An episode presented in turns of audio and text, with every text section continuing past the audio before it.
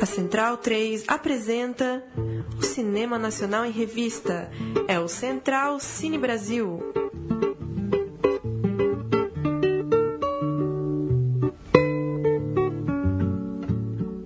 Muito boa noite, está começando agora mais uma edição do programa Central Cine Brasil, a 25 edição do programa que fala de cinema nacional aqui na Central 13. Eu sou o Lucas Borges, Leandro Yamin está na mesa técnica e Paulo Silva Júnior de camisetinha xadrez à minha frente aqui.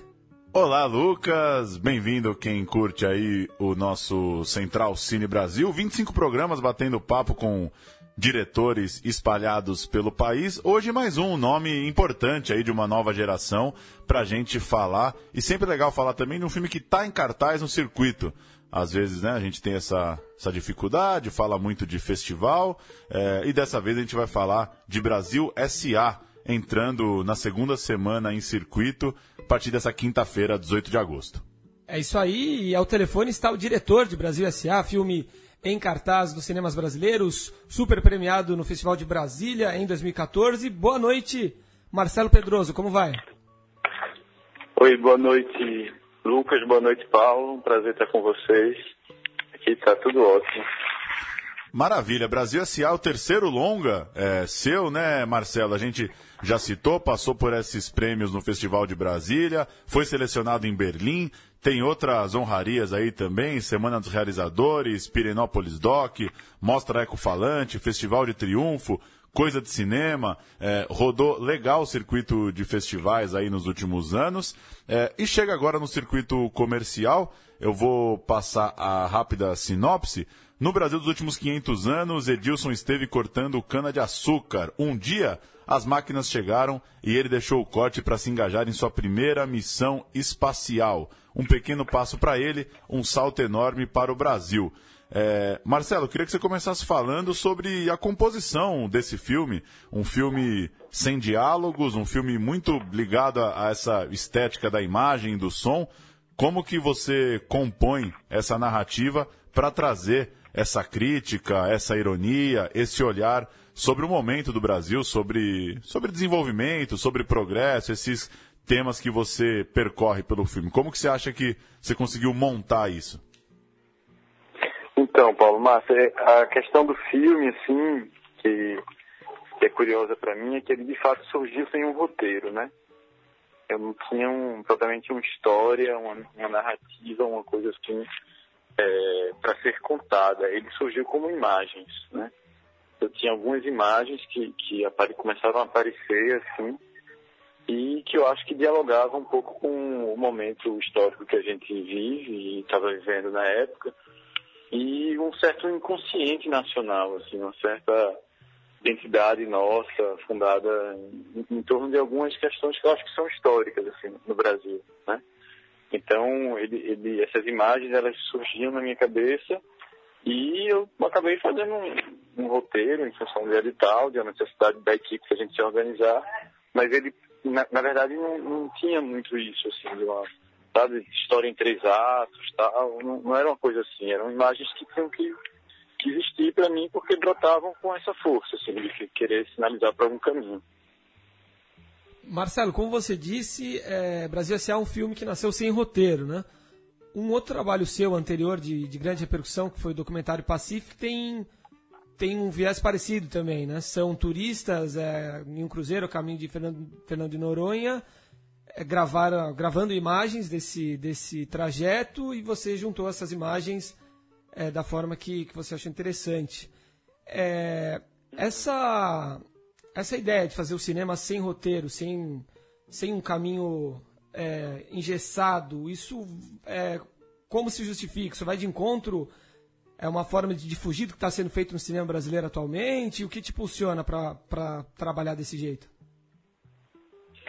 Não, vê, é o seguinte, na verdade eles são parecidos nesse aspecto de não terem propriamente um roteiro, mas é, enquanto no Pacific havia um extremo descontrole, uma, uma, não possibilidade de controlar a cena, no Brasil S.A. a cena era muito rigidamente controlada, né? Todos os planos, todas as composições eram totalmente arquitetadas em função do nosso controle e a gente executava exatamente aquilo que a gente estava buscando, né? Então, é uma ideia de, de roteiro que ela pode é, ser, ser, um pouco é, não evidente no Pacific, mas, por exemplo, se a gente pensar que o próprio navio oferecia um roteiro, né, que as pessoas que compravam as passagens para passar os cinco dias do navio, elas tinham um roteiro para seguir, que são as situações que o navio oferece. O jantar com o comandante, a festa tal, jantar não sei onde, a gincana tal, a chegada em Noronha, os fogos de artifício. Então também tinha um roteiro ali que é o roteiro da vida, né? Então, para mim, essa coisa do, do roteiro está muito ligado a essa possibilidade de controlar ou não controlar ou abrir mão de um, de um, de um certo controle das situações quando se trata de um documentário. Né? Quando se trata mais de um perfil mais ficcional como o, o Brasil S.A., eu acho que a, o roteiro ele se dissolve por uma ideia de não ter propriamente um arco dramático, assim, uma psicologia de personagens ou uma, é, uma história pessoal, subjetiva de cada personagem, porque os personagens são arquetípicos, né? São, a gente chamava de corpos situações, assim, eles não são são pessoas que têm uma história singular de vida e sofrem ou sentem alguma coisa. Eles estão ali para problematizar e criar situações e paisagens e estados é, históricos assim muito ligados a símbolos, né, do que propriamente a, uma, a um relevo subjetivo de, de cada uma daquelas pessoas. É, Marcelo, eu queria que você falasse sobre a opção da, da ausência de diálogos. É, como que isso também dá um maior protagonismo para a fotografia para a trilha sonora, se é que, que dá mesmo na sua visão? Enfim, se isso era uma, era uma ideia desde o começo, quando você falou que tinha essas imagens na cabeça, tinha esses quadros para compor isso, é, ou foi se dando na medida que você foi vendo essas imagens todas juntas? É, enfim, em algum momento passou pela sua cabeça ter os diálogos ou, ou já era uma ideia inicial de ter esse, essa coisa mais imagética mesmo e, e, falar um pouquinho também da trilha sonora, né? Como ela compõe esse clima, já que né, não, não tem as falas dos personagens para trabalhar. Massa, Paulo. É exa exatamente o que você falou, assim. Ele nasceu como imagens e, enquanto imagens simbólicas, ele não, não, tinha, não tinha palavras mesmo, né? É um pouco como o sonho, assim. O sonho a gente sonha muito com as imagens, né? É como a, o inconsciente da gente processa as vivências, as memórias, as emoções, assim, através de imagens.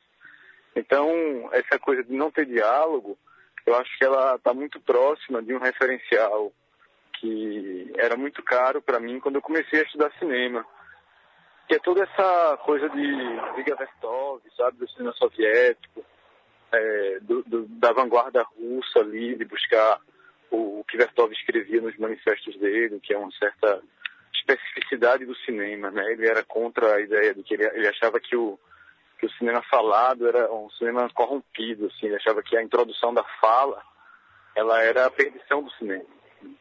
Ele dizia que o cinema é movimento, né? Cinema, imagem em movimento e que a gente tinha que buscar isso, assim. Então isso era muito, foi muito forte para mim na minha formação como cineasta. Eu sempre gosto muito dos filmes, assim, que realmente tentam é, encontrar uma certa autonomia da linguagem a partir da articulação de imagens e movimentos e sons, não necessariamente sons verbais, sons, sons ligados à razão. E aí o Brasil S.A. nesse sentido, ele se inscreve numa espécie de genealogia de filmes que, que são assim, que são aqueles filmes chamados filmes sinfonias, né? Sinfonias de Metrópole, Berlim, Sinfonia da Cidade, o próprio Homem com a Câmera de, de Vertov, o A Propos de Nice, de, de Jean Vigo, é, vários outros filmes que, que trazem um pouco um debate sobre cidade, sobre urbanidade, a partir dessa eleição da imagem e do som. E aí entra o aspecto da, da trilha sonora ao qual você se referiu. Né? É um filme sinfonia também, né? enquanto tal a trilha sonora ocupa acho que 70% do tempo do filme. E é uma trilha sonora grandiloquente, assim, né? Ao contrário do que normalmente se fala para trilha sonora no cinema, porque o pessoal costuma dizer assim, ó, trilha sonora boa é aquela trilha que você nem nota que existe, né? Se você não notar que tem uma trilha, é porque ela funcionou, porque ela atuou e você nem percebeu que ela estava lá, mas ela estava dando as gravações dela, do, da cena e tal. No Brasil, essa era o contrário. Eu dizia para Matheus, que foi o compositor, velho, você tem que, essa trilha sonora tem que ser o personagem guia do filme, assim. Então é uma trilha épica, porque é a trilha que narra, né? É a trilha que dá o tom, é ela que diz assim, ó, isso aqui é o êxtase, aqui a vibração é, dos corpos é, maravilhados, sabe? Então a trilha tinha essa, esse papel protagonista mesmo de induzir um, uma possibilidade de, de, leitura do filme, de alguns estados de espírito que o filme queria buscar. E aí é, é por isso também que o filme se alinha a essa tradição cinematográfica aí que eu falei, que vem desde o, da, da vanguarda soviética, que ainda hoje encontra algum espaço para produção. Né? É, assim como a trilha sonora, o Brasil S.A. tem também imagens grandiosas, né? cenas grandiosas. No caso da cena dos tratores, né? vários tratores lado a lado ali, movimento, a, a cena da bandeira, é, já famosa até certo ponto, em que né? hasteada no alto de um prédio, sem o, o círculo principal ali da, da bandeira brasileira. É, como, e você já disse anteriormente também que o orçamento do filme foi enxuto. Qual foi a forma que vocês conseguiram, que vocês encontraram para para criar essas imagens é, marcantes e grandiosas com um orçamento enxuto? Rapaz, foi preciso uma engenharia de produção muito perspicaz, né? Eu acho que a gente devia, assim, ter tido seguramente o dobro do orçamento que a gente teve para poder fazer o filme com tranquilidade. Então foi preciso que a produção é, tivesse muito jogo de cintura para viabilizar os apoios, né, algumas questões assim. E também era preciso que a gente tivesse muito seguro do filme. Assim. A gente não, não tinha muito tempo para pensar demais na hora de executar uma cena. A gente tinha uma diária de 12 horas e tinha que fazer os tratores dançarem, tem ensaio. Né? Se os tratores não dançassem sincronicamente naquelas 12 horas ali, que era o tempo que a gente tinha, não tinha o filme, né? Então a gente fez storyboard, é, a equipe tá, dialogava muito, sabe? O storyboard, se você olhar para o storyboard do filme, ele é cumprido à risca, assim. Ele, parece que a gente animou o storyboard no filme, né? Então foi uma proeza muito grande da produção de conseguir é, acionar e mobilizar essas estruturas muito grandes com pouco dinheiro e ao mesmo tempo foi uma segurança da equipe e permitiu que o filme fosse executado sem muita hesitação. Assim. Se a gente subiasse, a gente perdia a cena e aí perdia aquela diária e seguramente ia ter que cortar na própria carne do filme, né? E, Marcelo, até para para citar também o KFZ 1348, né, um 348 que você fez junto com o Gabriel Mascaro, é, e acho que dá até para encontrar algumas semelhanças, né, nessa, nessa geração de vocês, né, de pernambucanos com curtas premiados, com esses filmes é, bastante sensoriais, né, que, que prezam muito por esse cuidado, como você disse, das imagens, do som. É, eu queria que você tentasse falar o que que, é, o que que talvez permite isso a vocês. É, já se falou muito, enfim, de cinema pernambucano, mas é claro que é, não dá para colocar tudo no mesmo guarda-chuva, até porque são produções bem diferentes, né, que são feitas com diversos cineastas é, do teu estado. Mas o que, que você acha que permite, na realidade de vocês, filmes como esses, filmes até como o, o Ventos de Agosto mesmo, do Mascaro, essa sensibilidade que a gente não vê tanto é, no cinema feito aqui em São Paulo, acho que muito menos no cinema feito no Rio de Janeiro, por exemplo. Que essa alfinetada aí no Rio, viu? Olha, eu acho o seguinte, a gente tem o privilégio do usufruto da liberdade e da precariedade. A liberdade, ela nos é dada pelo fato de a gente não ter uma indústria, né?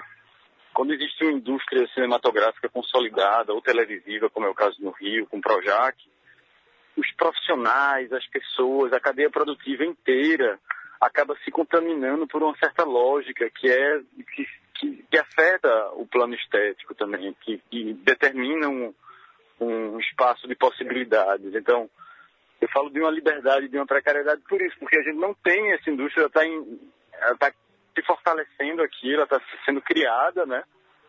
E isso nos dá liberdade, mas nos dá também precariedade, porque às vezes tem coisas que a gente não sabe fazer. Mas a precariedade pode ser uma potência. Se a gente não sabe fazer, a gente precisa inventar. A gente não vai deixar de fazer. Né? Então, se você não tem uma, uma fórmula de como executar alguma coisa, de como achar uma solução para um, um, uma sequência, uma cena, um, uma gambiarra de câmera, uma gambiarra de maquinário, você inventa, né?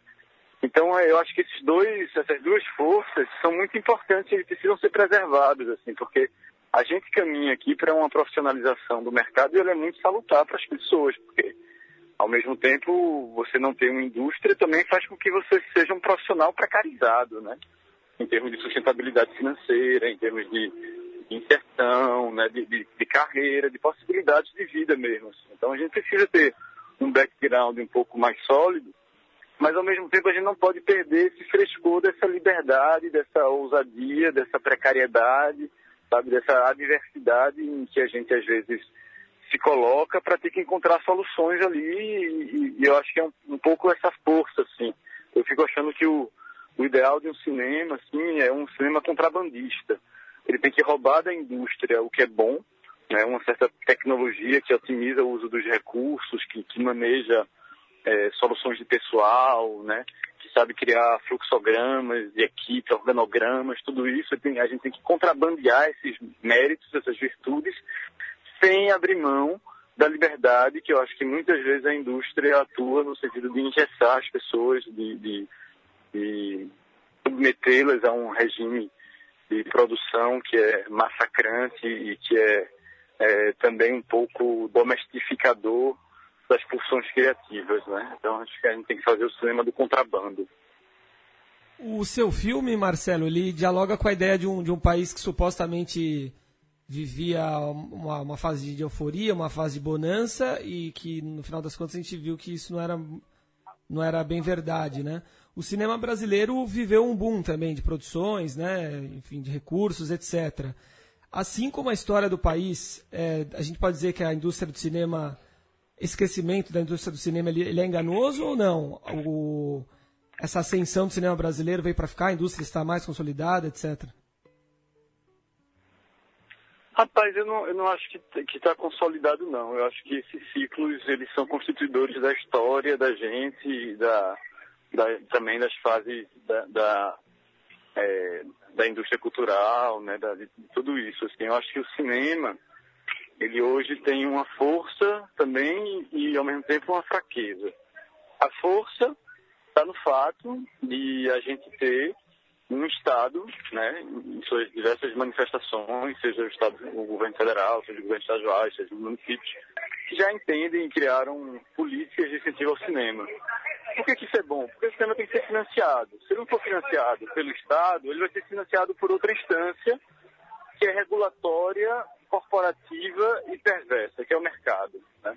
Então o cinema precisa, precisa de grana para ser feito. Se não for o, Estado, vai ser o mercado. Eu prefiro que seja um cinema que também tenha essa possibilidade de ter um Estado financiando. Agora, isso é precário também, é porque de alguma forma também tem uma, uma subtração de autonomia para os filmes. Né? Eles continuam sendo dependentes é, dessa, desses investimentos públicos e é, sujeitos, enquanto tal, às oscilações políticas. Assim. Então a gente tem um governo aí que eu não reconheço como legítimo, que a gente não sabe quanto tempo vai se manter, e que a gente não sabe também qual vai ser a política dele para a cultura. Chegou a extinguir o Ministério da Cultura, então o que ele vai fazer com o cinema brasileiro, o que ele pretende, quais são os planos dele para o cinema brasileiro, é uma interrogação. A história do cinema brasileiro.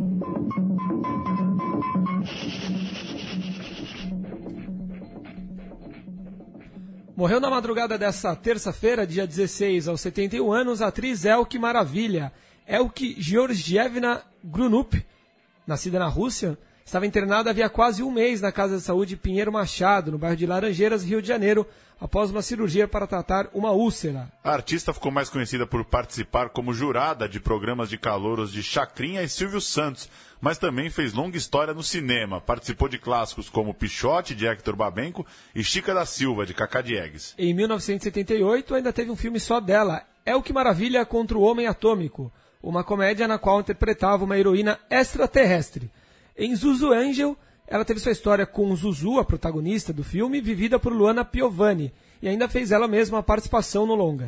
Atualmente, ela está em cartaz nos cinemas com uma participação especial em Carrossel 2, O Sumiço de Maria Joaquina. E em breve deve ser vivida por Paola Oliveira no longa que vai retratar a vida de Chacrinha. Vamos ouvir Caçada, que fez parte da trilha sonora de Quando o Carnaval Chegar, música de 1972 que conta com Elke no elenco e é dirigido por Cacá Diegues, em roteiro que Cacá assina com Hugo Caravana e Chico Buarque, compositor da música.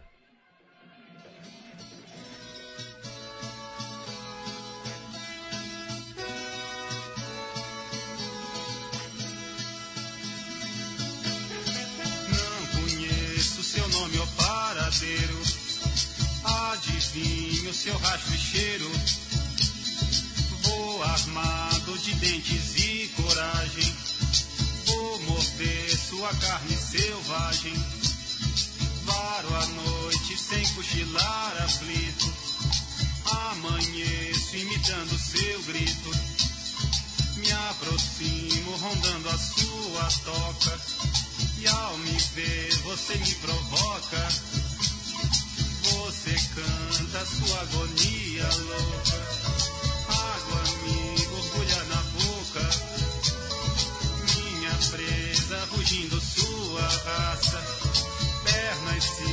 Debatendo o seu fervor. Hoje é o dia da graça.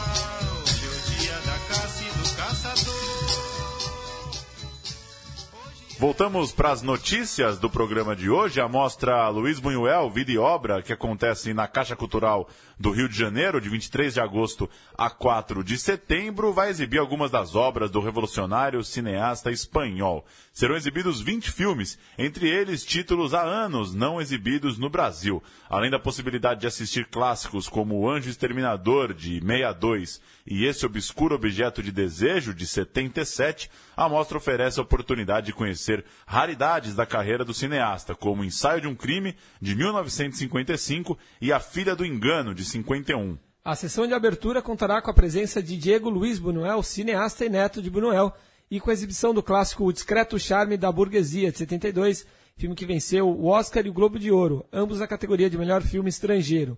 O ingresso para as sessões custa apenas R$ 4,00. Na reta final de Olimpíada, é tempo de refletir sobre o que virá depois dos Jogos do Rio. Entre os dias 22 e 24 de agosto, a Sala 2 do Estação Net Rio, em Botafogo, recebe a mostra Placar Final, Cidade versus Legado, que tem como objetivo examinar as consequências dos mega-eventos esportivos nas cidades brasileiras. As sessões acontecem sempre às 9 da noite. O Festival Internacional de Curta-Metragem de São Paulo chega à sua 27ª edição entre os dias 24 de agosto e 4 de setembro, trazendo cerca de 400 filmes de mais de 60 países, todos voltados para as temáticas de liberdade de expressão, xenofobia, inclusão e direito das mulheres. O Brasil participa com 622 projetos, entre eles A Moça que Dançou com o Diabo e O Delírio de a Redenção dos Aflitos, ambos exibidos em Cannes. Gratuitas, as sessões acontecerão em seis salas da capital: MIS, Cinesesc, Cinemateca Brasileira, Espaço Itaú da Rua Augusta, Unibes Cultural e Centro Cultural São Paulo, em mais cinco unidades de céus participando do circuito SP Cine, Aricanduva, Butantã, Caminho do Mar, Paz e São Rafael. A programação completa está no site do festival e na página do Facebook, Festival Internacional de Curtas Metragens de São Paulo. Dez complexos Cinemark de oito cidades brasileiras vão receber entre os dias 20 e 24 de agosto a mostra Woody Allen, com cinco filmes recentes do cineasta americano. A iniciativa, em parceria com a distribuidora Imagem Filmes, prepara os cinéfilos para a estreia de sua mais nova obra, Café Society, também incluída na seleção. Será um filme por dia. Vicky Cristina Barcelona, de 2008, Blue Jasmine, de 2013, Magia ao Luar, de 2014 e Homem Irracional, de 2015. No último dia acontece a pré-estreia do novo longa de Woody Allen, protagonizado por Jesse Elseberg e Kristen Stewart. Sessões sempre às oito e meia nas cidades de Aracaju, Recife, Porto Alegre, Curitiba, Brasília, Belo Horizonte, Rio de Janeiro e São Paulo. O Cinéfilo São Paulo pode acompanhar até 28 de agosto a mostra Mundo Árabe de Cinema, com entrada gratuita no Centro Cultural Banco do Brasil, Cinesesc, Centro Cultural São Paulo e Biblioteca Mário de Andrade. E de 25 de agosto a 31 de agosto estará em cartaz também em São Paulo o 8 e meio Festa do Cinema Italiano, com sete dos principais filmes da safra recente da Bota. Entre os destaques, Loucas de Alegria, novo longa de, novo longa de Paulo Virzi, exibido em Cannes, Amor Eterno, novo de Giuseppe Tornatore, com Jeremy Irons, e Consequências do Amor, de Paulo Sorrentino, diretor de A Grande Beleza.